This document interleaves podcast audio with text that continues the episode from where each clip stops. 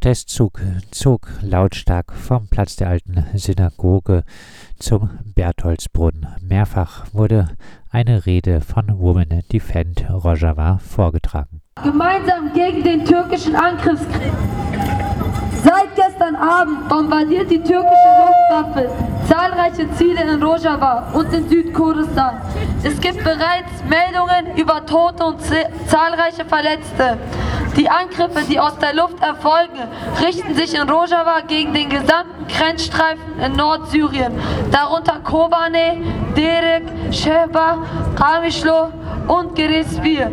In Südkurdistan wird sowohl über Bombardierungen in Kandil als auch im jesidischen Kerngebiet Schengal berichtet, wo 2014 der Islamische Staat, Staat einfiel. Es ist eine große angelegte Luftoperation, die nicht aus dem Nichts kommt. Seit Monaten kündigt Erdogan an, einen neuen Angriffskrieg in Kurdistan zu starten. Der von der türkischen Regierung gesteuerte Bombenanschlag am 13. November in Istanbul, bei dem sechs unschuldige Zivilistinnen starben und mehr als 80 Menschen verletzt wurden, wurde von dem AKP-MHP-Regime verübt, um diesen verzweifelt der PKK und der JPG anzuhängen und eine Rechtfertigung für diesen neuen Angriffskrieg zu haben. Auf den Bombenanschlag in Istanbul ging auch der Redner der Linkspartei ein.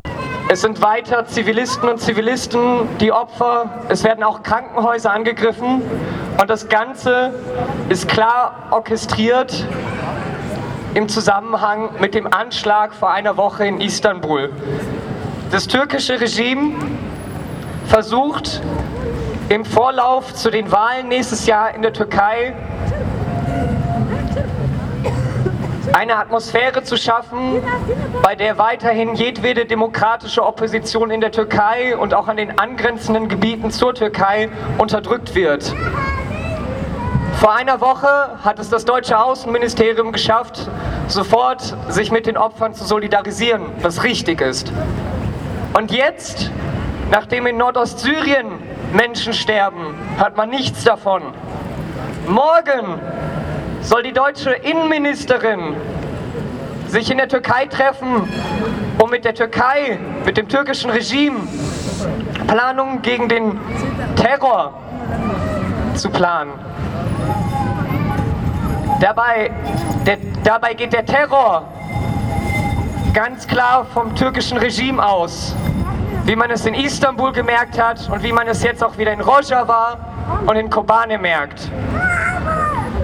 Es muss klare Ansage sein, dass mit diesem türkischen Regime nicht weitergearbeitet werden darf, dass die türkische und kurdische Opposition für Demokratie in der Türkei und auch hier in Deutschland nicht weiter kriminalisiert werden darf. Unsere Solidarität gilt unseren Genossen und Genossen hier vor Ort und in der Türkei. Internationale Solidarität! Hoch die internationale Solidarität!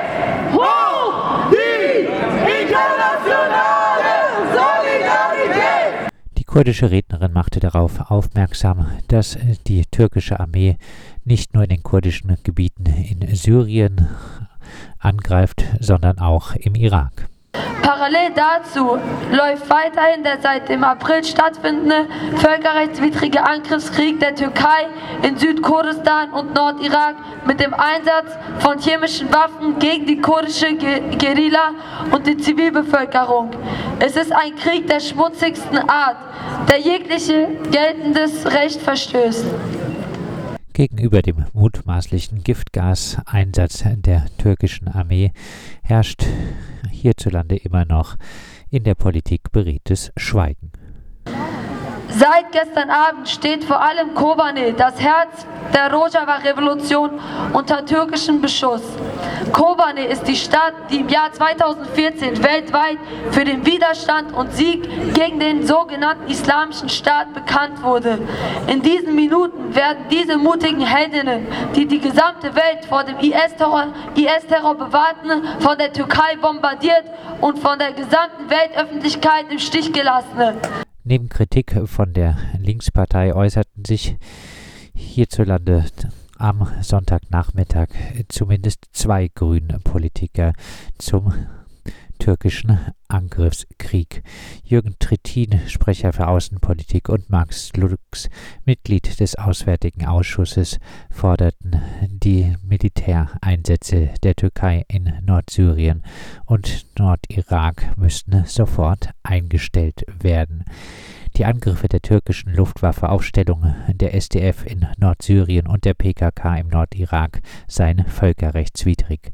Der Verweis auf den verheerenden Bombenanschlag in Istanbul und das Recht zur Selbstverteidigung trügen nicht.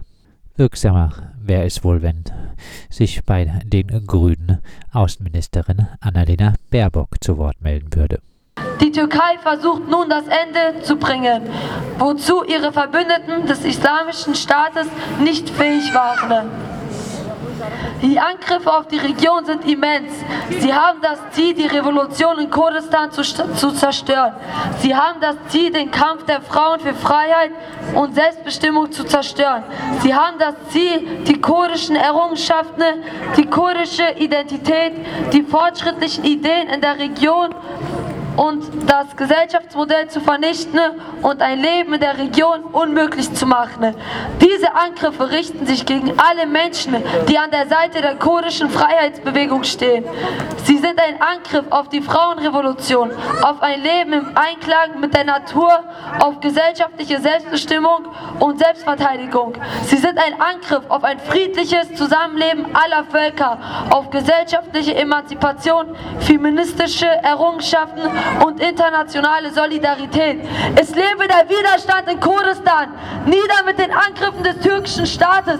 Es lebe die Frauenrevolution in Rojava. Xinjiang Azadi, Frauen leben Freiheit. Xinjiang Azadi.